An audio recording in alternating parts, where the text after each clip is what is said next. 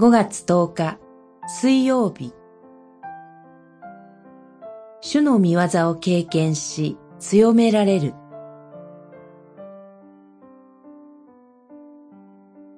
創世紀21章。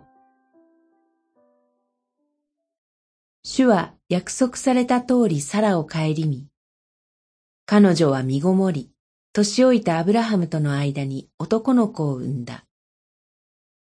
二十一章、一節、二節。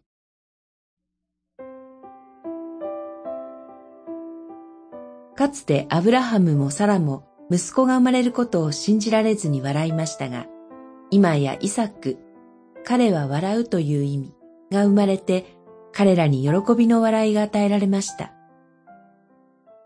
ところが、女奴隷であったハガルとアブラハムの間に生まれたイシュマエルがイサクをからかう、笑うという言葉の変化形、ことで、笑う場面から泣く場面に変わります。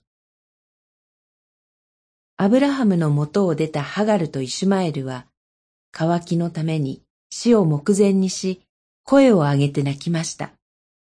しかし主はこの声を聞き、彼らに水を与え、イシュマエルを一つの国民の父とします。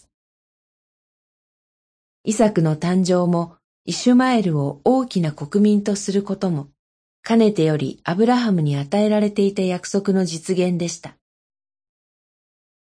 このことがあってから、アビメレクが軍隊の長ピコルを伴ってやってきます。軍隊の長がいるということは、軍隊もいたのでしょう。友好的な態度をとる誓いを立てるよう、アブラハムに迫ります。かつて彼はアビメレクを恐れて、サラが自分の妻であることを隠しました。しかし今は軍隊の圧力を前にしても、自分たちの井戸を取り戻すための誓いを要求します。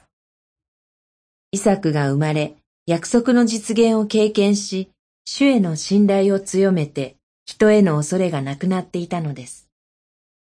祈り。